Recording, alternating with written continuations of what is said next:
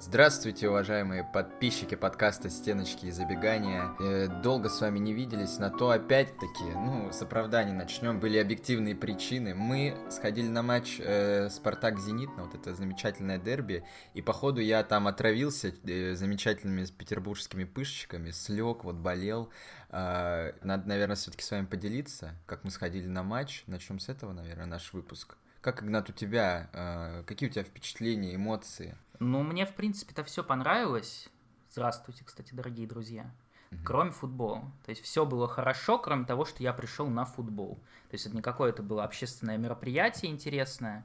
И вот все, что касалось игры с мячом, к сожалению, естественно, расстроило, но иного, наверное, и ожидать не следовало. Что, ну, очевидно, что это была такая разминка, тренировка перед сезоном. Ну, Спартак просто не воспринимает такие местечковые трофеи третьего сорта. Все так, но нет, ну давай немножко расскажем. Тебе вообще понравился, например, вот концерт э, группы, какие там были группы? Подожди. Тутси или как это? Нет, нет, э, подожди. Танцы же? минус. Да-да-да, как тебе выступление группы Танцы минус, например? Восхитительно, но я как бы думал, по-моему, оно было до выступления Максим. Я просто сидел и ждал, как бы Максим. Угу. Я вот хочу, пока ты, пока я об этом вспомнил, конечно, в очередной раз шпильку в адрес бессовестных фанатов Зенита, у которых нет ничего святого. Я могу понять, там, свистеть во время гимна, свистеть там, я не знаю, во время, ладно, я не буду эту шутку, э, но вот во время Максим, это вот ну, настолько надо быть просто лишенным каких-то моральных принципов, что я не представляю. Конечно, очень неприятно было это слушать. Ну и, в принципе, мы, я думаю, изнутри прочувствовали, что такое отсутствие вот такого активного фанатского движа со стороны Спартака, потому что, ну, конечно, зенитовцы перекрикивали, ты, ты естественно, предположил, что это все подкрутка, угу. но мы как бы люди везде ищем заговор, даже если мы посреди какого-то места находимся, мы все равно придумаем оправдание. А в целом, думаю, да, конечно, не хватает поддержки фанатов, Думаю, да. поэтому и проиграли как-то. Да-да-да, не, ну, не знаю, это просто действительно, мы как бы сидели на фан-секторе, не на каких-то там обычных местах, как был какой-то мрак, была тишина, то есть периодически кто-то пытался там как что-то заряжать, но это, это вообще ни в какое сравнение с Виражом э, нельзя ставить. Вираж действительно, ну, бомжи, соответственно, не, не им похеру на принципы, что там они какой-то баннер э, свой э, против фан-айди выставили, ну, ну, надо было не приходить, надо было игнорировать игнорировать. Пусть пришли бы на вираж дети какие-нибудь, там, да. сироты, инвалиды, сидели бы там, и, то есть все было бы честно. А так, а так, ну, свинство абсолютное. Вот, но э, все-таки давай не будем говорить про результат этого матча, это было давно, это было неправда, можно сказать. Но мы хотим как-то затронуть еще один матч, который мы пропустили, опять-таки, из-за моей э, болезни. Про, я про матч с Ахматом, про дебют Абаскаля в РПЛ. Какие у нас есть мысли, что судьи, про судьи будем говорить, что судьи ну, нам не да, дали? Да, я думаю, тут можно, конечно, все это в комплексе рассматривать, потому что, к сожалению, ну вот я как рассчитывал, что вот будет у нас такая пауза, Получается, целых три матча мы как бы пропустили фактически. То есть будут какие-то более цельные впечатления, не придется там высасывать после каждого какие-то, ну, не, не оригинальные абсолютно мысли, там пересаживаться каждый день, переобуваться. Но в итоге так получилось, что Спартак сыграл с Зенитом, ну, то есть абсолютно непоказательная история. Спартак сыграл полматча в десятером, и Спартак сыграл полматча в большинстве. То есть, по сути, несмотря на то, что времени столько прошло, именно в футбольном плане пока ни черта не понятно, насколько как бы Спартак вообще против более-менее адекватного соперника в равных составах может как бы играть в свой футбол. Я думаю, на самом деле вообще в этом розыгрыше пока э, РПЛ мир сложно делать выводы, потому что главным хайлайтером пока что являются судьи. У нас из тура в тур огромное количество скандалов, каких-то судейских решений сумасбродных, и все обсуждают только это, и в матч с Ахматом не стал исключением. Э, какие-то были странные удаления и отсутствие красных карточек. Э, что это было, заговор или нет, я уж не знаю, не берусь судить. По-моему, существует какой-то вообще глобальный судейский заговор против вообще всего футбола российского. Я не знаю уже, как, э, как, как на это смотреть без слез, без истерик. Вот. Ну, поскольку все-таки Спартак это и есть, я думаю, Мир российский РПЛ. футбол, в общем-то, на 80%, скажем так, то да, если что-то происходит подобное, то это заговор против футбола, безусловно. Ну вот говорю, если это все в комплексе рассматривать, то, конечно, вот не хочется уже сейчас ныть про судейство, потому что это уже и не актуально, и как бы, ну и в принципе не особенно хотелось еще и тогда. Но вот э, а в очередной раз, конечно, хочется сказать про то, как э, хейтеры Спартака э, последовательны в кавычках в своих э, мнениях о том, как вот фанаты Спартака себя ведут, говоря о судействе что вот каждый раз, неважно, что вообще, блядь, происходит в матче Спартака, если, я не знаю, если однажды троих человек удалят по беспределу, все равно 90% людей будут писать, что да, да вот опять они ноют, да надо просто свои голы забивать, да вот это вообще не проблема не в судействе, надо в футбол играть нормально и бла-бла-бла-бла. Но как только любое спорное решение, которое идет на пользу Спартаку, эти же самые люди говорят исключительно о судействе. Ну а как же вот все эти аргументы тогда здесь? И, и вся эта вот эта псевдоироническая манера, ой, а что Зарема теперь скажет? Ой, а что вот это? А вот наныли, естественно, на победу. И, ну, как я вот это воспринимаю, что у нас просто, ну, судейство, оно не может существовать в каком-то вакууме. И поэтому вот, ну как, например, мыслил, вот я полагаю, Левников, например, судья матча с э, Краснодаром, что вот в прошлом матче арбитр спорно не удалил игрока Ахмата за агрессивное действие в сторону спартаковца. Если я сейчас снова этого не сделаю с Черниковым, то, ну, как бы, чуть ли не э, прецедент, что вот посмотрите, два матча подряд люди просто бьют спартаковских игроков, и им за это ничего не дают. Вот, ну, вот как бы сам, э, само судейство предыдущего матча в какой-то мере поставило вот в такую ситуацию уже следующего арбитра. И вот от, вот от, от этого, я думаю, все проблемы. По Соболеву, я не знаю, у меня, конечно, вопросов нет. В принципе, я тебе сказал, вот в плане моего отношения вообще к таким ситуациям, то есть мне не нравится история про то, что там вот локтем нельзя двинуть вообще в штрафной площади, если человек тебе носом в него уткнулся. То есть я не представляю, как в принципе тогда бороться за мяч. Но правило такое существует, конечно, Соболева должны были удалять. То есть тут вопросов нет никаких. Это странно, что этого не произошло. Нет, я про тот момент э, не знаю, удалять, не удалять. Все-таки он игрок в атаке находился. Может быть, и не нужно. Я просто действительно судейскому корпусу нужно, я не знаю, в очередной раз провести, проводить какие-то собрания, разговаривать с этими судьями, э, чтобы, ну, я не знаю, кто им там нужен. Какие-то дисциплинарные наказания должны следовать. Но это действительно убивает футбол и вообще смещает акценты самого футбола на разговоры вот об этом бесконечном судействе э, Э, я надеюсь, что третий тур сейчас, да, к четвертому, к пятому как-то это все пофиксится, ну, потому что, в принципе, э, был же, да, тогда сезон э, при ТДСК как раз-таки, когда Сочи там наныли, так скажем, и более-менее в сторону Спартака, а может быть, и вообще я не обращал внимания, и в РПЛ как-то судейство более-менее, ну, вообще, по-моему, тот сезон он без особых судейских скандалов потом был. А про судейство еще хочется добавить, опять-таки, в сторону того вот необоснованного хейта Спартака, и почему мы считаем, что это заговор. Ну, потому что такое впечатление, что Спартак это действительно э, какой-то законодатель трендов э, в плане того, как вот судьи судят. То есть хочется просто вспомнить вторую желтую с Рыбусем. Ну, то есть никто такого никогда не делал в РПЛ, блядь, в истории, чтобы человеку сразу после желтой давать вторую. Это не проблема. Я даже Рыбуси не хочу э, как бы хейтить, потому что игрок 32 года, он всю жизнь играет в эту игру, он прекрасно знает, что после желтой он целую минуту может делать все, что хочет. Все свои, все свои бзики там выплеснуть и играть дальше. Но нет, ему не дали эту возможность, дали сразу вторую желтую и посадили. Это, блядь, что вообще такое? Ну, Мне особенно нравится в этой истории, что люди, которым, ну, как бы надо же все-таки доебаться даже до этого тейка, что это уникальная ситуация, и люди начали вспоминать примеры, когда такое было, и мне особенно нравятся примеры, потому что кто-то вспомнил Сабауча, блядь, Хусти, я не знаю, ты знаешь вообще, кто ну, это, такой? чемпионат... Человек в «Зените» да, играл, да, он да. в Германии, там вот 15 лет назад, у него такое же ну, было. Это Нагучев. И кто-то вспомнил Мигеля Дани, когда он играл в России. То есть не... и людей как бы не смущает то, что этим примером 15 лет примерно. Да, да, да, да, да. Вот это, мне кажется, в какой-то мере показатель. Ну вот я не знаю, как бы действительно, я думаю, матч Спартака это если как бы судьи не разбираются в футболе, то уже люди, которые все время смотрят матчи Спартака, они уже столько правил, мне кажется, знают новых. Потому что действительно только матчи Спартака открывают нам какие-то новые грани судейских трактовок. И вот каждый раз вот это вот после любого матча всегда слышится, что ой, ну вот конкретно такого правила там нет, ну вот э, могут быть разные трактовки, ой, на усмотрение судьи и бла-бла-бла. Ну, короче, немножечко мы поныли об этом. Ну да. Надеемся, да. что тема эта заглохнет, а если не заглохнет, мы будем просто с довольным видом говорить и чё, и чё, что Спартаку подсудили. Вообще наплевать. Вот так я считаю. То есть, да, как... а если будут наоборот хранить, будем кричать еще в два раза громче. Да. Все так. А, вот так вот будем кричать постоянно. Да, да, да. Ну давай тогда про футбол немножко поговорим. Все-таки действительно три матча э, было. Понятно, что они какие-то все странные, не Спартак то в большинстве, то в меньшинстве.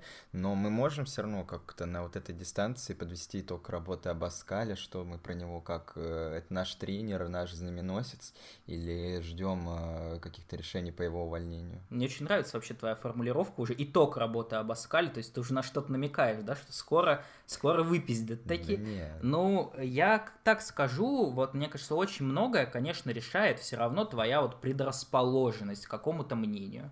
Потому что особо судить пока не о чем. И вот, ну, мне не нравился Ваноли, мне не нравилась его кандидатура. Если по Витории еще в начале я как бы так, ну, окей, может быть, я просто его в глаза не видел, как бы, но у него какая-то там работа была, какие-то достижения были. По Ваноли у меня как бы сразу был негатив, я этот негатив сразу, значит, с самого начала видел. По Абаскалю, казалось бы, тоже, потому что предыстория у него не бог весь какая, но я уже говорил, что вот какое-то иррациональное у меня есть доверие вот к, этому, к этой истории. Поэтому я как бы сразу вот, э, ой, ой, как он интересно, там какая-то тактическая мысль, смотрю, ой, вот там новую позицию для Мозеса придумал, как здорово, молодец. То есть, ну, если что-нибудь такое в Аноли сделал, естественно, я бы говорил, сейчас сидел, что, ну, идиот, идиот, он даже не знает, на каких позициях люди играют. Поэтому в целом, ну, пока я больше позитивно настроен, и как бы я думаю, ты можешь подтвердить, что я это говорил и после «Зенита» даже. Ты смотрел на меня как на идиота, естественно. Я говорил это после Ахмата. Увы, не публично, но как бы уж тут на доверии сыграем. И вот сейчас, естественно, тоже, как бы после 4-1-то чего бы и нет. А, что мне, вот с одной стороны нравится, с другой не нравится, вот то, как матч с Краснодаром, вот это прям яркий показательный момент – как Спартак отчаянно не хотел э, традиционным своим охренительным способом выбивать мяч вперед, бей вперед, игра придет, там за, закидывать эти мячи на Соболева. Конечно, были эпизоды, но было прям моменты, когда казалось, вот ну читалась эта передача, но у меня просто ощущение, что Абаскаль сказал так не делать. Вот просто не выбивать мяч. Джики я так ни разу не сделал за матч, если что. Может быть, на Джики наорали, просто всем остальным страшно стало.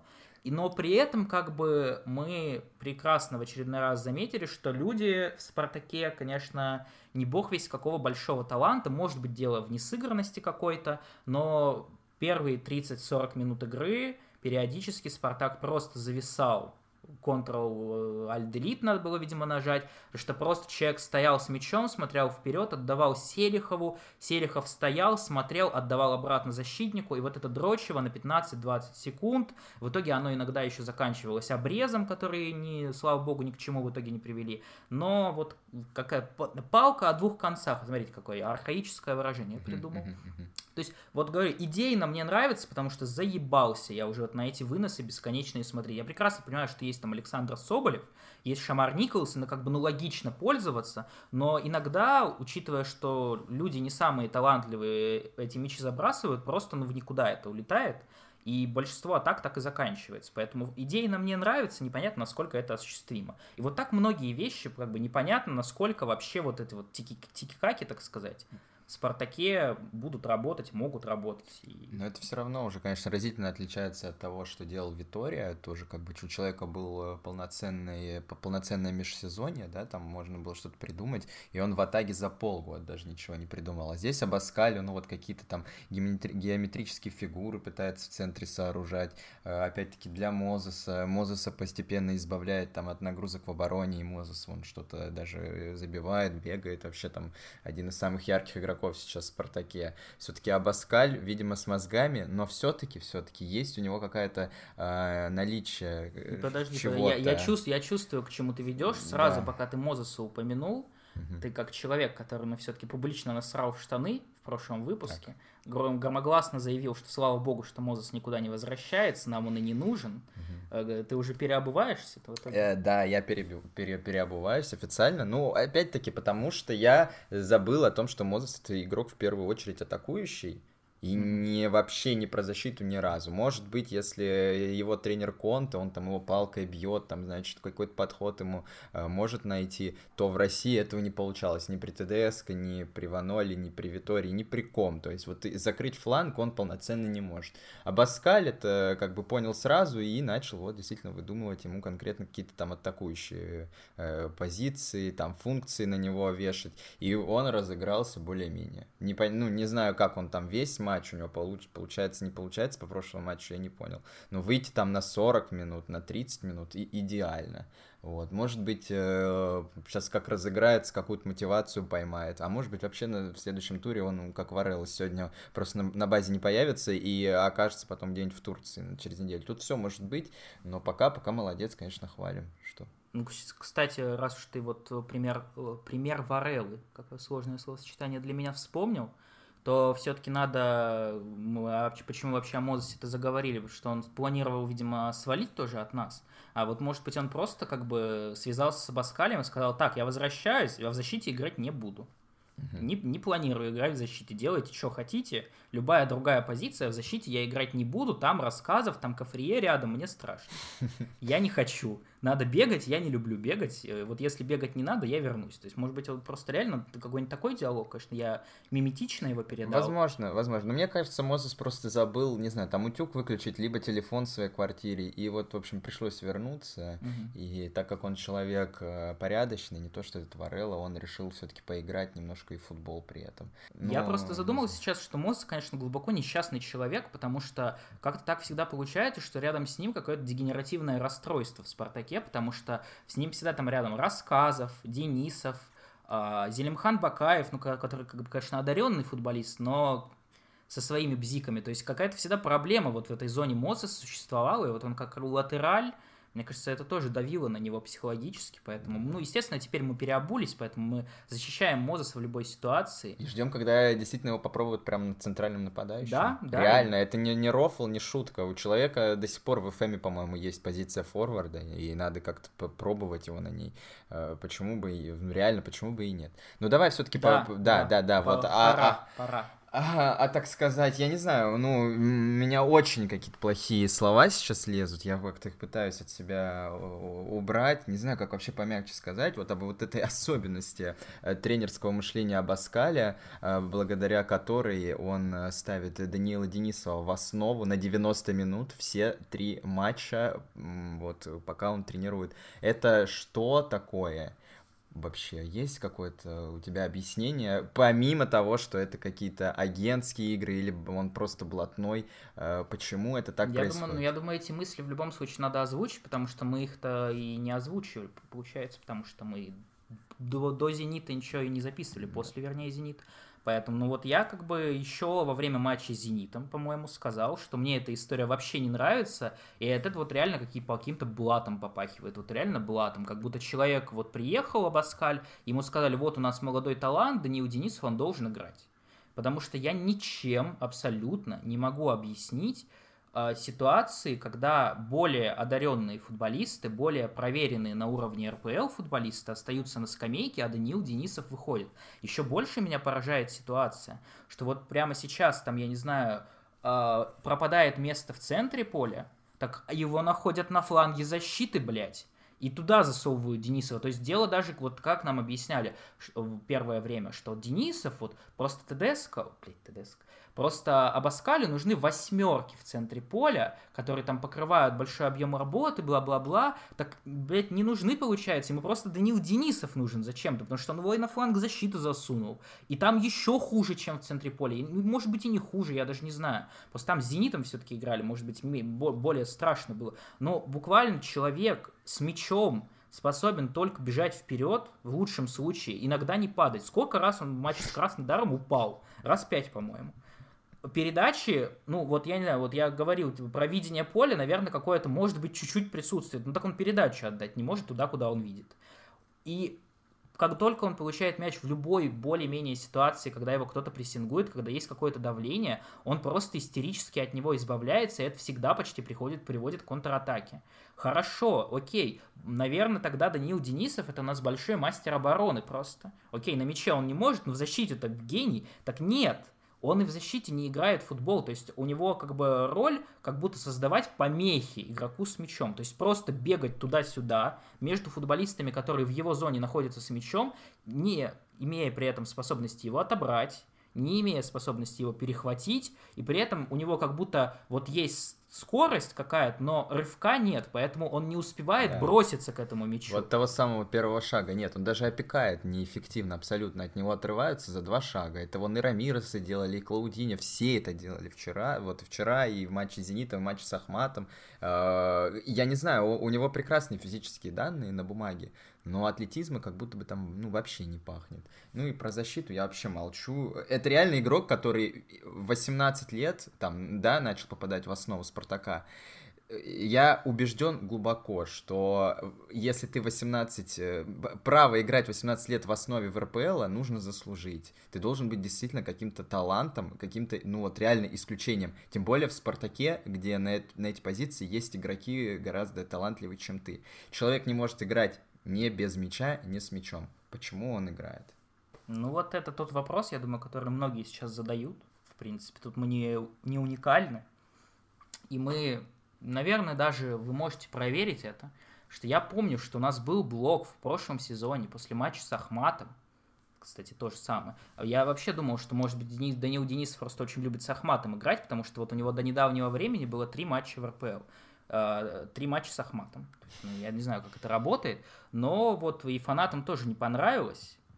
Не, не понравились перформансы, но еще больше фанат, фанатам не понравилось внезапная, совершенно не к месту появившаяся пиар-акция имени Даниила Денисова в Телеграме. Я не знаю, что это было, я не могу себе это объяснить. То есть человек действительно решил, что он хорошо сыграл, или его агент уверен был, что он хорошо сыграл. Я не могу как-то членораздельно это высказать без э, мата, так сказать, но Илья Казаков, ну, величайший журналист, я прекрасно понимаю, что Илья Казаков с последний раз смотрел футбол, когда Гус Хидинг тренировал Анжи. И как бы поэтому Илья Казаков, если он не говорит про э, какой-нибудь философ в своем посте в Телеграме, если там нет философской мысли и воспоминания про Гуса Хидинка, значит, это то, что Илья Казаков не смотрел, он не в курсе. Но, тем не менее, он решил сообщить, что, оказывается, Данил Денисов свои сколько-то лет закрыл Клаудинья в матче с «Зенитом» при счете, блядь, 4-0, я напомню, 0-4.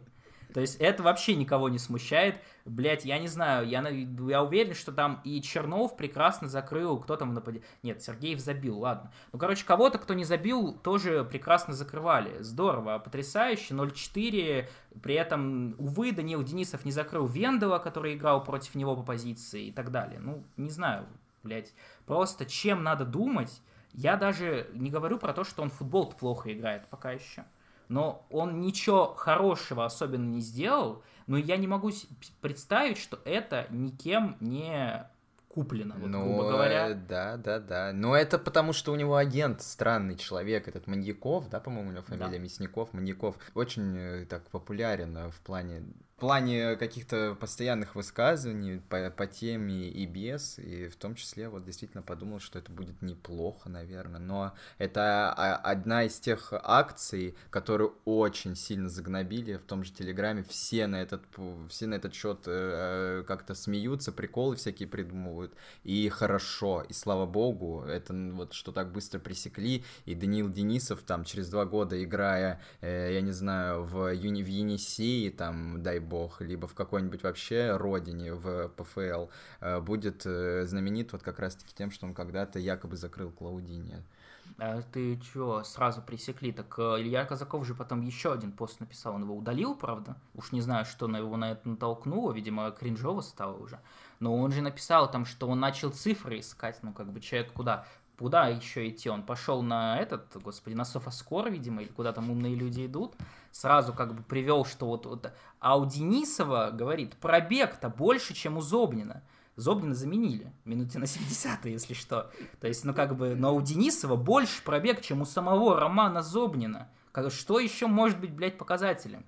Что он закрыл Каудини в конце концов. Там Дорский буквально, я так понимаю, ну, открыл ну, там... рандомный момент с матча и сразу же все ну, эти Там убийство перекрыл. произошло, да, да, да просто да. Ильи Казакова, и этого прекрасная история. Я думаю, что все это, конечно, огромная проблема, которая, кстати, как-то не сильно поднимается, что а, в России вот много говорят про то, что там нет нормальных генеральных директоров, спортивных директоров, то есть все какие-то на, как, на каких-то понятиях, либо просто без нужной квалификации. Ну, короче, один там более-менее талантливый человек на миллион. Но надо, я думаю, сказать о том, что в России очень мало, если они вообще есть, адекватных агентов. То есть я готов даже Павла Андреева уважать, при том, что наверняка там его ненавидят в крыльях советов или возненавидят рано или поздно, когда там что-нибудь произойдет. И многие другие клубы к нему сомнительно относятся. Но человек явно, блядь, с мозгами. То есть он знает, что он делает. Он, во-первых, охренительно зарабатывает, я уверен. У него большая часть российских молодых талантливых футболистов. Он при этом соорудил в России клуб, который, ну, прекрасно выступает, и плевать, ну, как бы, ну, он, возможно, развалится, естественно, разваливается прямо сейчас, но, как бы, мне вот, как стороннему болельщику, все равно все эти люди, 90% до РПЛ бы просто не добрались, если бы не крылья Советов.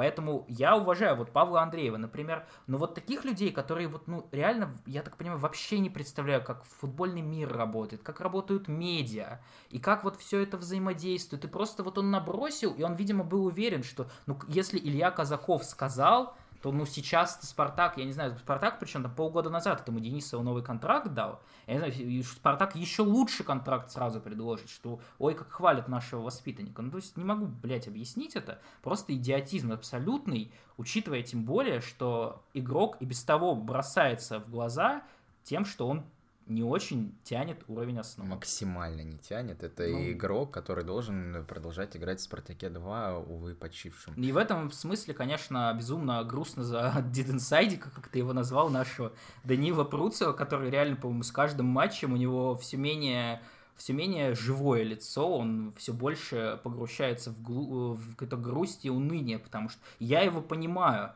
потому что человек заслужил свой шанс, заслужил свое место в клубе РПЛ, перешел за серьезную сумму, более-менее а, неплохо себя показал, то есть были выходы на замену там на 5-10 минут, где он уже что-то более внятное показывал, чем Денисов за 90 минут, но он сидит на скамейке. Так он и в концовке прошлого сезона в основе выходил и прекрасно смотрелся, и опять-таки вот игрок, да, там физически как бы ограничен, невысокий, но он атлетичнее, чем Денисов, он бегает, он... Э, а то, что он не добегает, он компенсирует своим мышлением, он вышел, сразу прекрасно начал мячи отбирать, ну, обрезал там пару раз, но ничего страшного, голевую отдал. Ну, то есть это игрок, я не знаю, на несколько просто порядков э, к квалифицированию, чем Денисов, и талантливый. Я надеюсь, Абаскаль поймет это, и э, ну, грех, грех. Давай, ты вообще допускаешь такую ситуацию, потому что это, ну, это было что-то новое бы для Спартака, потому что блатных вот в Спартаке реально не было вот до сих пор пока еще, вот ты допускаешь, что реально это вот чей-то, я не знаю, родственник, или, я не знаю, с Маньяковым Зарема очень сильно подружилась? Возможно, э, я допускаю, возможно, сейчас из-за отсутствия э, генерального менеджера э, Маньякова, может, там как-то сватают не дай бог, может, какое-то такое влияние сейчас оказывается. Эм, я допускаю, допускаю, что это какие-то действительно агентские игры. В общем, верим, верим в силы Абаскаля. В его яйца. Либо в его здравый смысл, если это его решение, либо в его э, действительно яйца, если это какое-то сверху тянущаяся история. И как бы очень здорово, если эта история как можно быстрее закончится. Единственное, что будет закрывать Денисов, это спинку на скамейке своей, своим телом. Как бы вот это максимум, пока, на который он... Пока, вот именно, я не готов на нем ставить крест. Все-таки игрок-то молодой, с физическими данными, он бы иначе, наверное, может, Спартаковскую академию бы не закончил. Ну, что-то-то явно, какой-то талант там присутствует, но просто э, зачем? Зачем так рано человека к основе подпускать, если он, говорю, не прям, ну, не супер талант, не супер гений? Пусть сидит, пусть в аренды идет, прекрасно, у нас куча клубов, э, воспитанники Спартака э, могут в любой клуб РПЛ в аренду прийти, похуй какой у них уровень, там он, я уверен, его бы и в Урал бы взяли, и в Нижний Новгород, и куда угодно. И играл бы там, выходил, набирался бы опыт. Ну, зачем в Спартаке это все? Вся эта история с Денисовым, она еще просто, поскольку все-таки мы еще обсудим нашего итальянского э, грабителя, который сбежал благополучно. Жулика. Жулика, так сказать, да, шарлатана то есть испугался, испугался, что величайший сам э, оценил его действия не позитивно. Но, но, что как бы еще в Денисове меня напрягает, что поскольку эта вся история началась еще при катании, ты, Лука Катани, ты привез двоих футболистов. А, Данила Пруцева, который сидит в резерве, и Леона Классена, который сидит в резерве, хотя мог бы, ну, как бы, просто Хусевич остается справа, Леон Классен выходит слева. Но нет, в ситуациях, когда выпадает правый защитник, туда, блядь, смещается Даниил Денисов.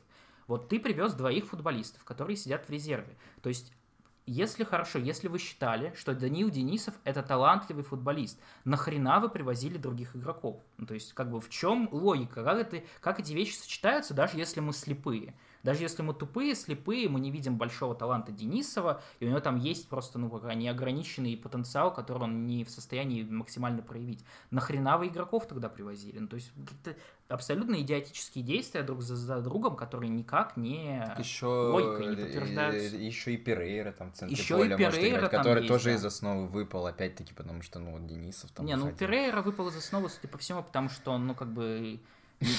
Он и в, как бы, в хорошей физической форме иногда странно себя ведет, скажем так. А сейчас он, ну, просто как бы ему сложновато бегать, поэтому иногда он просто в какие-то смешные шпагаты стелится по приколу, там, людей за арки хватает. Ну, то это, есть я не понимаю. это другая немножко Я не история. понимаю, опять-таки, вот этой логики. Э, Были талантливые игроки, ну, там тот же Шитов, и его все-таки в аренду отдали, этого Додика оставили, там Аганесяна отдали. Ну, то есть ребята как хоть что-то там показывали, в Спартаке 2 их всех в аренду отдали. И это опять-таки, наверное, какой-то агентский фактор, потому что Павел Андреев, э, Шитов это его клиент, он понял, что как бы рановато еще человеку его вообще, чтобы к основе подпускали, и забрал к себе э, Меня только смущает, клуб. что пока родной клуб его не выпускает практически. Вот я смотрел матч с Зенитом с Раной, как бы и ждал, вот я уже смотрел, в конце было противно, но я уже ждал, я имею в виду Крыльев Советов матч, естественно.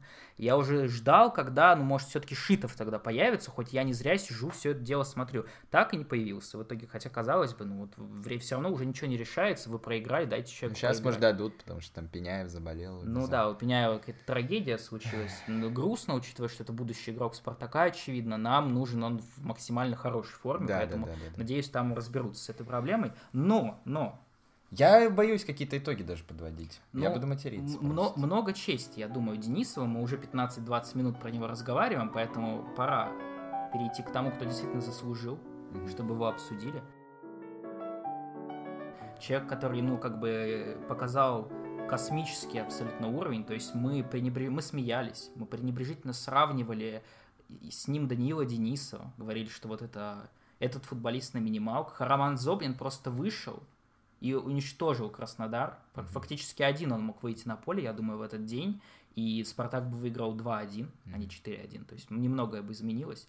Что мы думаем по Роману Зоблину, как это произошло, что человек просто взял и выдал, ну, наверное, матч лучший за последние года 2-3. А, у меня есть объяснение. А, Дело в том, что Роман Зубнин а, человек не глупый, естественно, он наверняка подписчик нашего подкаста, послушал выпуск с Вадимом Лукомским, где Вадим, а, ну, достаточно лестно о нем отзывался, говорил, что это очень талантливый игрок, и вообще там у него как-то странно э, складывается карьера, он за- заслуживает лучшего. Вот, и Романа Зобнина это, естественно, вдохновило, и он разыгрался. Мгм. Вот такое, я думаю, ну, это самое логичное объяснение. Ну, мы же много раз это отмечали, что человеку нужно вот, забить гол, почувствовать уверенность, и после этого он реально превращается, я не знаю, в какого-то Дебрюйна. То есть он мало того, что и объемом э, тащит, так он еще и какие-то передачи отдает просто сумасшедшего какого-то, сумасшедшей красоты, я так это назову. Вот эти черпачки, туда-сюда, забегания, просто, ну, феерил. Феерил, надо просто им в каждом матче забивать. И, и, и все. В чем проблема, проблема-то? действительно? Ну вот просто видишь, это странно. Вообще с тобой люди, ну как бы мы у нас же уровень анализа серьезный, поэтому мы просто каждый раз, когда мы не понимаем, что происходит, мы что говорим? Ну куражный. Да. Просто надо уверенности набраться, чтобы глаза горели, там, ну вот это все. Ну вот просто обычно мы всегда это говорим про игроков атаки, то есть там мы про Ларсона это говорили, про Понсе, про Бакаева, когда он за Спартак играл. Тьфу-тьфу. Вот. А Зобин, вот это просто удивительно, что, ну, понятно, что там Ларсон гол забьет, он в следующем эпизоде, когда будет поворотом бить, будет себя увереннее чувствовать. Ну, так Зобнин, блядь, забивает гол и начинает отбирать качественно, начинает с мячом двигаться как-то по-другому, начинает при получении мяча вперед смотреть, чтобы сразу передачу дальше отдать и обострить игру. Вот меня вот это в этом, вот именно в случае Романа Зобнина больше всего это удивляет, что у него буквально меняется в принципе манера игры. Вот он типаж, как будто вот его, как в центрального полузащитника, вообще кардинально переворачивается. И это очень удивительно. Я не могу для себя вообще это объяснить. Я не первый раз это замечаю, просто ну, до этого не, не, не настолько были в итоге яркие перформансы. Но, в принципе, вот Роман Зоблин, у него классическая такая история, он всегда забивает с угловых в итоге, что он где-то вот в нужном месте стоит. Мы опять же это отмечали, что вот какое-то есть у него чутье в плане того, где надо располагаться, как забегать в штрафную и так далее. Вот если он этот гол забивает, он в принципе намного увереннее играет дальше весь матч. Да. Он в, находится вот все время в нужном месте потом. Это как? Это с каким это куражом связано? Он просто реально начинает вот как-то э, вспоминает, что он Роман Зоблин, что он талантливый, что он может там э, видеть поле, и инстинкты у него хорошие футбольные. Он об этом вспоминает и начинает действительно показывать. Если бы он так играл в каждом матче, я не знаю, что... Ну, поскольку мы вот какие-то вещи не можем объяснить, я вот здесь могу сослаться на авторитетный источник. Вот я как-то однажды случайно зашел на стрим Михаила Барзыкина, извините. Uh-huh вот, и он сказал, что вот у него были инсайды уже давно, источники как бы знакомые, близкие или кто-то там в клубе, которые ему сказали, что Роман Зобнин просто уже много раз э, как бы продемонстрировал, говорил чуть ли не, что его просто заебал футбол. Что он просто ему надоело играть в футбол, он уже как бы, ну, просто ему не нравится уже играть в футбол. Вот все, ну, как бы пропал кайф удовольствие пропало. Я не знаю, он, может быть, он как бы ловит вот это удовольствие, только если он гол забьет. Я такой, блин, а вдруг я вот сейчас хитрик забью первый раз в карьере? Ну, хоть что-то, вот хоть на что-то у него как бы сразу получает воодушевление появляется. Ну, то есть, возможно, так. Возможно, но это, наверное, Спартак его, конечно, довел до такой депрессии. Ну, вполне возможно, да. Возможно, просто история была такая, что как э, ну, у, неумных женщин в социальных сетях, когда там вы все говорили, что я стерва, так я теперь и буду стервой.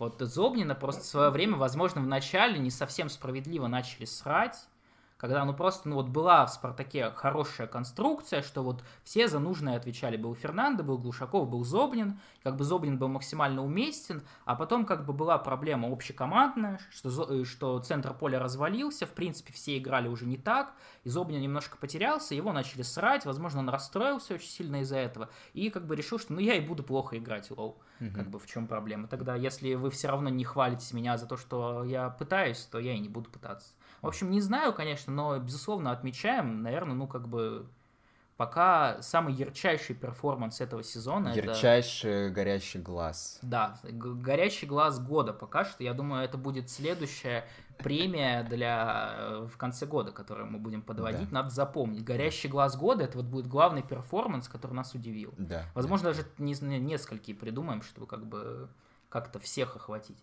В общем, Романа Зобнина мы обсудили. Как бы, ну, не буду шутить про букву «З». А, еще один есть футболист, который как бы очень, наоборот, немножко обратная ситуация. Мы как раз от него очень многое ждем, но, к сожалению, пока так получается, что есть э, священная корова в «Спартаке» по имени Квинси Промес. Не совсем, я вот лично свое мнение, если я озвучу, могу сказать, что это, по-моему, оправдано, потому что прямо сейчас Промес продолжает находиться в какой-то, ну, спорной форме, хоть он и забил гол, я не знаю, за что мне 16 баллов фэнтези дали? Он еще голевую отдал? Не знаю, не знаю. Ну, в общем, э, Квинси Промес есть, существует, и из-за этого э, Антону Зиньковскому, нашему любимейшему, ищут какую-то позицию, ищут какую-то подходящую роль. Но вот так ему прекрасно везет, что вот нашли ему даже неудобное место, так э, Виктор Мозес решил в футбол играть. И ему там еще какую-то новую роль придумали специально под Мозеса. И все как-то сложно для Зиньковского. Сколько тебя вообще эта история расстраивает, или как бы при 4-1 плевать? Ну, чуть-чуть, конечно, все-таки, да, расстраивает. По крайней мере, даже при 4-1, наверное, можно было его выпустить пораньше, минуте на 60 а не на 85-й.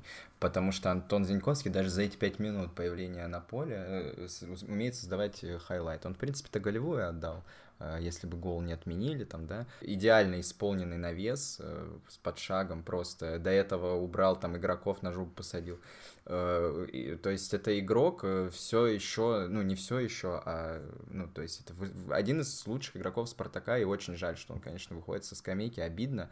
Вроде Абаскаль в прошлом матче же попробовал его выпустить со старта, только справа, ведь, да? ну вот да, и вышел Виктор Мозес, вышел который Виктор забил Мозес. гол сразу. Ну вот Абаскаль пусть думает, за что человек деньги получает. Мы хотим видеть Зиньковского в основе. Мне все равно, мне плевать, Мозесы, не Мозесы. Я Зиньковского хочу видеть больше, чем даже Мозесы. Пусть, пусть придумывает, пусть ищет э, позиции, э, пусть Мозес становится нападающим, похуй на Соболева. Пусть Мозес будет центральным нападающим, справа играет Зиньковский. Пусть Промысу поменьше времени дает. Вот в следующем матче почему бы не попробовать Зиньковского в старте, а Промыса со скамейки выпустить? Ну, видишь, Промыс забил как бы в этом матче, Спартак выиграл, там победный состав не меняют, бла-бла-бла. Плюс, я думаю, вот есть такая ситуация, что, ну, все-таки, ну, насколько мы понимаем, э, Промес сейчас, очевидно, там один из таких главных э, лидеров раздевалки, в принципе, ну, наверное, самый авторитетный игрок среди легионеров прямо сейчас, поскольку, ну, там, Жигол мог на что-то претендовать, он ушел. Я не знаю, насколько там Джики вообще решает, может, Промес вообще среди всех игроков Спартака самый авторитетный. Я не знаю, может быть, Абаскаль просто боится стрелять себе в ногу, что вот он сейчас Промес посадит, промес начнет вонять, начнет психовать, как бы, и начнется поплавочная. Ну, поплавочная но... в любом случае начнется, ну, поэтому... Ну, поплавочная точно начнется, да. но Абаскаль-то про это пока еще не знает, По... он еще пока не понял. Поэтому Антону Зиньковскому я желаю лично терпения, потому что, говорю, промес не вечен, в несколько матчей, и я думаю, Абаскаль ждет, когда промес э, объективно, да, какой-то прям слабый матч э, сыграет и выпустит Зиньковского, ну, вот и Зиньковский закрепится. Проблема-то в том, что вот промес сыграл слабый матч с Ахматом, например, и с «Зенитом», например, Промес тоже сыграл слабый матч. Но вот он вышел на Краснодар третий раз, ну, забил гол. Ну, в принципе, более-менее не выпадал. Вот проблема в том, что все-таки я хочу от Квинси Промеса э, уровня игры чуть больше, чем не выпадал. Чуть больше, чем, ну, не портил а он иногда как бы и ниже немножечко скатывается, потому что, ну, просто там технически он какие-то вещи не может исполнить. Я уж не знаю, с чем это связано, но тем более, я считаю, это должно, не должно происходить, когда у него есть вот такой конкурент. Вот это лучшая позиция, то же самое для Антона Зиньковского. То, о чем мы переживали, что вот э, есть вот это вот наслоение двух игроков, которые как бы должны играть в старте, и при этом у них одна позиция. Вот, ну, чисто мое мнение, ты, собственно, тоже то же самое говоришь примерно, что, ну, Антон Зиньковский заслужил право того, что его попробовали как игрока стартового состава, ну а Квинси Промес как бы вышел, чтобы выходил со скамейки какое-то время. Плевать там, что вот он сейчас да, забил. Да, что, ну, глобальное, мне не очень нравится сейчас уровень, который демонстрирует Промес. Да и Зиньковский на дистанции, я думаю, это все равно игрок более подходящий сегодняшнему Спартаку, потому что он э, не только там может смещаться и бить, там не, сколь, не столько на, нацелен на гол, сколько что-то там навесить, там того же Соболева. Ну, мне кажется, действительно, это игрок вот подходящий, нужно его встраивать, пока еще и Соболев здоров, и все там вот эти игроки, э, и нападение у нас все просто там это э, габаритные столбы. Надо Зиньковского, надо Зиньковского ставить, промыс, промыс пусть со скамейки выходит, либо, я не знаю, его каким-то там вторым нападающим придумывают. Не, ну, это не, не наша проблема, не наша проблема. Наша Баска... проблема, чтобы Зиньковский в основе выходил. Да. Я как бы что еще хочу сказать, мы должны все понимать, что в «Спартаке» люди с паспортом играют примерно полтора года полтора-два года, то есть они играют в, в тот футбол, возможно, даже чуть лучше, чем они э, играли до этого. Потом они как бы, ну, превращаются в нефутболистов, поэтому у Спартака времени не так много чтобы поюзать скиллы Зиньковского, потом он обязательно с кем-нибудь подружится, будет ОПГ Чертанова в «Спартаке», там, я не знаю, будут гнобить кого-то и перестанут играть в футбол, поэтому надо пользоваться, пока есть время, угу. пока такая возможность существует. Да. Такое мнение. Ну, я не знаю, можем попробовать, опять же, подвести какой-то итог, промежуточный такой. По в принципе. Да нет, по Зиньковскому, по, по, по непосредственно футболу, по игре.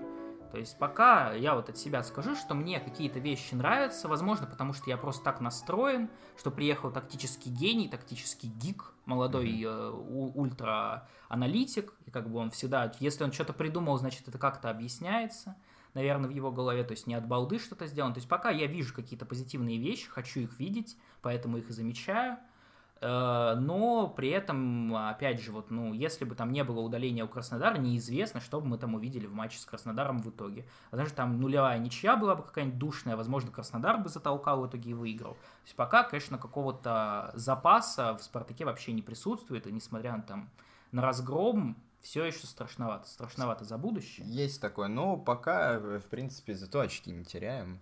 Ну, Уже... теряем, но Э, да, ну хоть какие-то зарабатываем, окей. Но пока это какой-то такой сериал от Диснея. То есть не Игра престолов, не футбол, ТДСК далеко. А пока так, вяленько, хиленько, но смотришь, смотришь, потому что там, я не знаю, Звездные войны любишь, или там э, Человека-паука, или по, по, по кому там Дисней сериал снимают, по наитию смотришь, смотришь, плюешься, ну смотришь. Но все-таки это не русские сериалы, чем, чем являлся футбол Витории. Плохие русские сериалы, естественно. Uh-huh, uh-huh. Вот эти вот э, ментозавры там и прочее. Пивозавры. Пивозавры, да. Да ну, давай поговорим тогда о человеке-предателе. Да, человек, который подставил этого самого Абаскаля, и резко, я думаю, в глазах всех промелькнуло вот это вот, вот это вот, ой, где-то я это уже видел. Да. Хм, я помню там, как увольняли Цорна и сразу под ТДСК начали копать. Хм, я помню, как там пришел Витория, на следующий день ушел Попов, который его приглашал. Буквально вот... три года подряд одно и то же получается. Да, Просто именно под так. копирку. И поэтому, я думаю, ну вот мы сейчас показали ярчайший пример, что как бы сейчас нужно делать Абаскале, у него вариантов нет, надо набирать очки, как каким-то образом, то есть, я не знаю, очень нравится Зареме надо еще, видимо, если она что-то еще решает до сих пор. Поэтому вот, к сожалению, вот Абаскалев такую ситуацию поставил наш э, любимейший, обожаемый Катани – и я не могу для себя объяснить это решение, то есть почему не сразу ты тогда уходишь. И вот что могло произойти сейчас, то есть он действительно там верил в то, что в нынешних условиях он там будет способен провести какую-то грандиозную трансферную политику с э, европейскими футболистами, что все равно он там сможет кого-то привести. И вот аргумент про то, что он хотел привести 50-летнего какого-то Налда, там, который до этого в Краснодаре играл, а ему отказали. Я изначально подумал, что это может того Налда из Вольсбурга. Из Вердера, Вольсбурга, да, я тоже несколько раз их путал. Я уж испугался, думаю, сколько ему лет. Но этому-то тоже не, немного меньше. То есть я не понимаю, я, блядь, не понимаю, вот как сейчас, что делать Абаскалю, потому что, ну, очевидно, сейчас ни один человек в Спартаке не думает о том, как ему об, облегчить работу теперь. Я так, думал ли об этом катании, но хотя бы надежда какая-то была.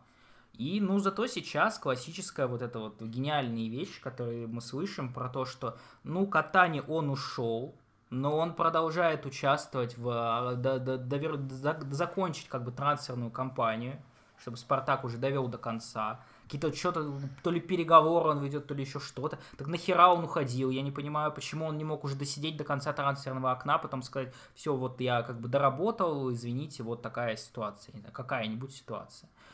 Я на 99% уверен, что это какой-то а, Э, агент-момент произошел, так сказать. Э, что-то кто-то ему сказал, надо валить, надо уходить, и он бы быстренько в спешном порядке собрал чемоданы. Что-то не получилось, где-то, может быть, его раскрыли, его очередную какую-то махинацию финансовую, э, потому что, ну, это человек, который на 100% мы теперь можем действительно как бы это сказать, это не генеральный менеджер. Мы так и не поняли, какая у него политика. Можно посмотреть трансфер-маркет, посмотреть приобретение, посмотреть вот того же Абаскаля, кто у него, какое он агентство представляет. И все сразу с этим человеком становится понятно. Это итальянский мафиозник, э, который по... подзаработал, наверное, денег себе до конца жизни, с чем мы его поздравляем. Но в том числе существует вероятность, что ему, я не знаю, там, может быть, его жизнь что-то угрожало, где-то он там кому-то э, из итальянских боссов не то что-то ответил, сказал. Игрока какого-то, э, вот того же Налда, наверное, за ним стояли какие-то тоже люди, сказали, если ты его в Спартак не привезешь, все, мы там, ну, тебя застрелим. Налда не привезли, он на коленях умолял. А, не получилось, не фартануло, все, пришлось бежать куда-то. Мне Сицилию. очень нравится, потому что вот я монолог готовил по этому поводу, и ты абсолютно все сказал наоборот относительно того, что я собирался говорить. Я, я хотел как бы отметить, что вот все-таки если есть что-то, за что вот до кота не доебешься, то это то, что ну, сложно его обвинить в каком-то вот личной заинтересованности в том, чтобы... А, ну а, а что? Ну а какие сделки тебя не устроили? Ну вот у меня есть вопрос только по классу. Ну, то, что я все еще не представляю, какого уровня этот футболист, на него, очевидно, потратили какие-то деньги, он не играет, то есть я могу здесь э, подозревать какую-то агентскую историю. Ну что, там Шамар Николсон плохой игрок? Нет. Ну, понятно, что ну, какие-то проблемы есть, но глобально неплохой.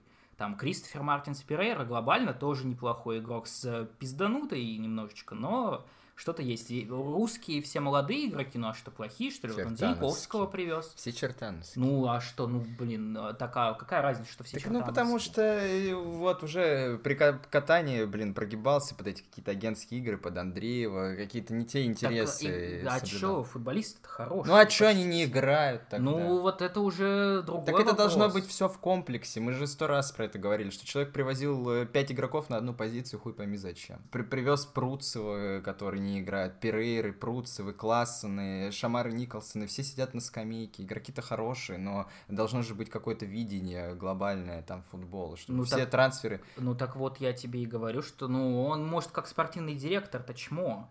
Но вот я, по крайней мере, не могу сказать, что я заметил какие-то вещи, которых можно сказать, что ну, вот, вот это, это падла, вот она просто не хотела работать. Вот потому что, ну, такое было с Газизовым, когда человек, ну, был чуть ли не общеизвестно, что он решал вопросы Уфы, uh-huh. решал вопросы того, что ему принадлежит Урунов, который в Спартак перешел, и там постоянно на все это подобные претензии по этому поводу говорил, а что такого? Это было с Дмитрием Поповым, который, в принципе, решил, что он нихуя не будет делать. И потом начнется истерика про то, как ему мешала Зарема. Вот э, он одного игрока нашел там в конце трансферного окна, ему, блядь, не дали привести его. Сказали, что не, не, не подходит. Все. Что остальные как бы три месяца делал человек, непонятно. Это было с Цорном, который, ну, откровенно привозил просто мусор. Ну, совершенный мусор. Романьоли, блин, Баду, Кутателадзе, Акмурзиных, и все они, естественно, совершенно случайно были в его агентстве. Это как же Коралл? Ну, и Алекс Крау, да, я, извини меня, кота не смотри, заплатил ли кота не за кого-нибудь 15 миллионов евро, и как бы он за 10 привез э, Кристофер Мартинс и Перейра, а он все-таки получше Краула. Давайте так говорить. Но это есть... еще не, не так понятно. Ну, Денисову давал контракты. Я про то, что о каких тренеров человек э, назначил. Ваноли абсолютно тоже какая-то агентская, ну, человек ну, из вот его агентства. Ваноли, конечно, и да, странная история, самое. но я себе странно вообще просто представляю, как это вот я, ну, я уже говорил, я, в принципе, себе не представляю, как может родиться идея пригласить Ваноли, откуда она может взяться, и даже если это чьи-то, как это агентская история, то как это, блядь, происходит? Зачем вообще работает агент человека, который не является главным тренером, он такой, блин, ему 50 лет, пора бы его куда-нибудь устроить главным. Нет, ну у тебя вот просто человек сидит на балансе, так сказать, твоего предприятия, но не работает. Это я про Ваноли говорю. Очевидно, что у него вот это, вот это агентство, там, в которому, которому он принадлежит, он сидел там ассистентом, попросил, говорит, хочу работу найти. Э, ну, просто как это, как это, скорее всего, и было. Ему говорят, так, ну, сейчас поз позвоним нашему э, человечку, он там в России работает, там лохов разводит, короче, сейчас мы тебя устроим, как раз у них тренера сейчас нет. Ну, и вот я, так я один путь вижу, на самом деле, вот у меня только сейчас в голову пришел, что мы это уже упоминали, что вообще у Массима Каррер и у Ванольта один агент.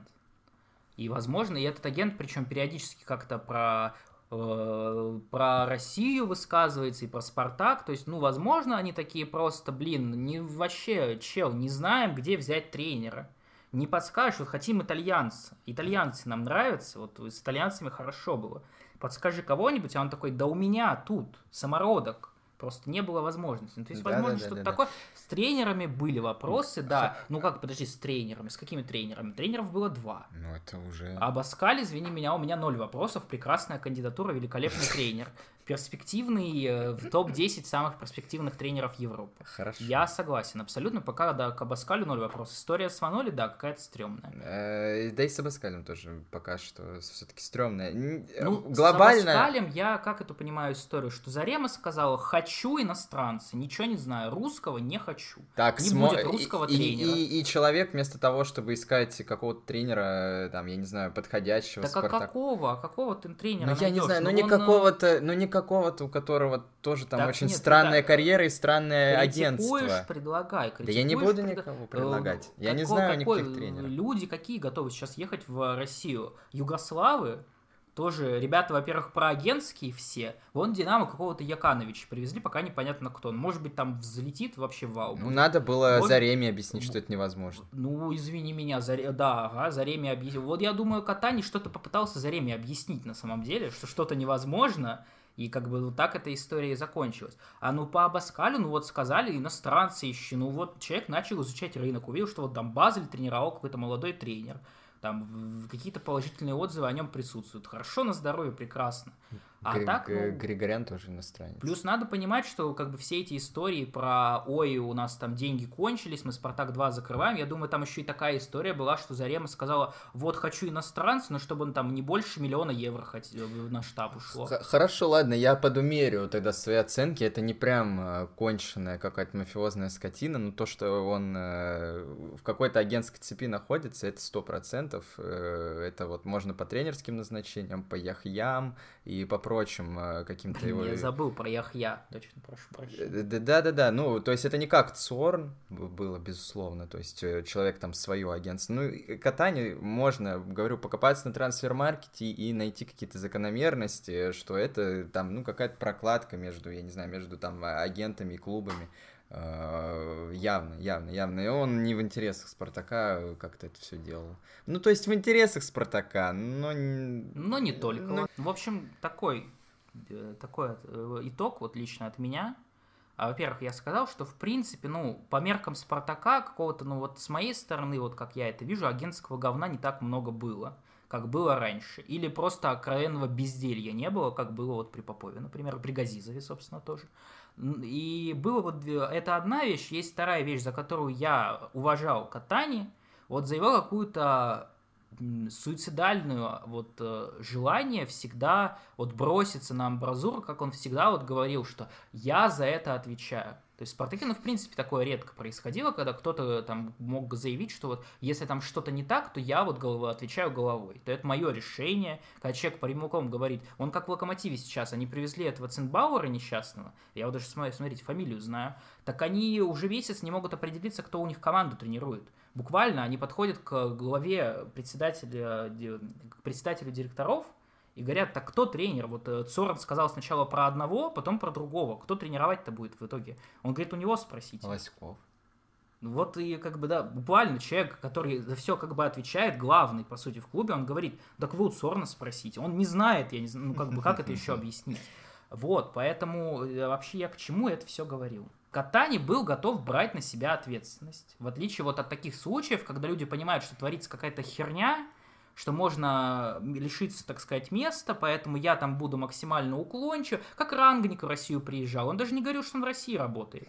И у меня мое агентство, никакой должности я здесь не имею, при этом на сайте висит его должность. То есть, как бы вот, мне нравился Катани тем, что вот он так готов был всегда вот, да, я привожу Абаскаля, да, я привожу Ваноли, это мое решение, если будет провал, я за него отвечаю, я вот это вот, я привожу этих футболистов, это мои решения, это я вот и он все это испортил своим уходом. Да. Потому да, что, да. как бы, ну, в итоге никто за это фактически отвечать уже тогда не будет. Если Абаскаль провалится, уже никто за это не отвечает, потому что человек самовыпилился. Поэтому вот у меня осталось только то, что, ну, вот для меня не так сильно было агентской мерзости, а вот в плане того, как он себя вел, как он, ну, какой-то поставил себя более-менее уверенно, как он мне в какой-то мере вот мне нравилось, что он загораживает, пытается, по крайней мере, тренеров от критики. Ну да, да. То есть да, он да, всегда да. такой, это я, это мое решение. Вот, ну в этом плане в Спартаке редко такое происходит. Ну, Но как бы вот говорю, он сам это испортил.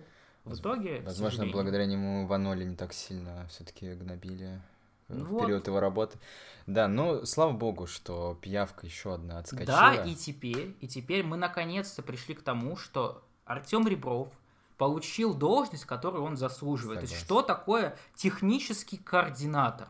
Я не уверен, что, в принципе, хоть в одном клубе мира была такая должность до Спартака. Они вот придумали вот несчастную должность, потому что, ну как такого человека не уважить? И теперь этот легендарный, как бы, делец, который привез Спартак Илью Свинова, например, который запомнился тремя выходами за «Спартак-2», в двух э, из которых он привез мячи в свои ворота.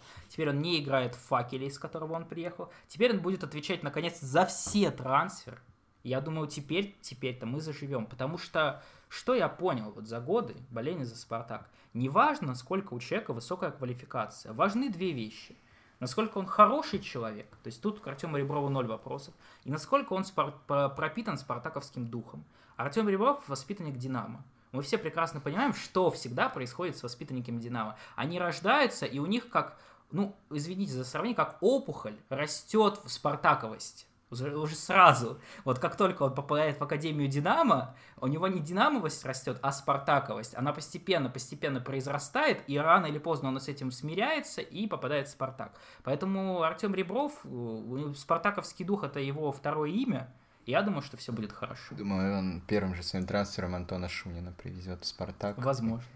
А, и заживем тогда уж. Ну, да, смешно, конечно, забавно. Я бы еще добавил, э, что человек должен быть честным определенно. Конечно. Коим Артем Ребров, э, понятно, является. Но это Ой, не знаю, что, что вообще сказать. Мне кажется, Артем Ребров не знает, как совершаются трансферы. Так, и ну... ни один игрок просто больше не будет подписан. Так, извини меня, а Артем Ребров зачем был техническим координатором? Он же как это как собачка на поводке, он чуть ли не так про себя и рассказал, что Катани его на все переговоры зачем-то таскал. Ну... Может, Катани просто не настолько бессовестный, и он такой, я, бля, я уйду, я уйду, как только будет возможность. Надо что-то сделать, чтобы не было так стыдно. И он такой, ну, я типа подготовлю себе замену.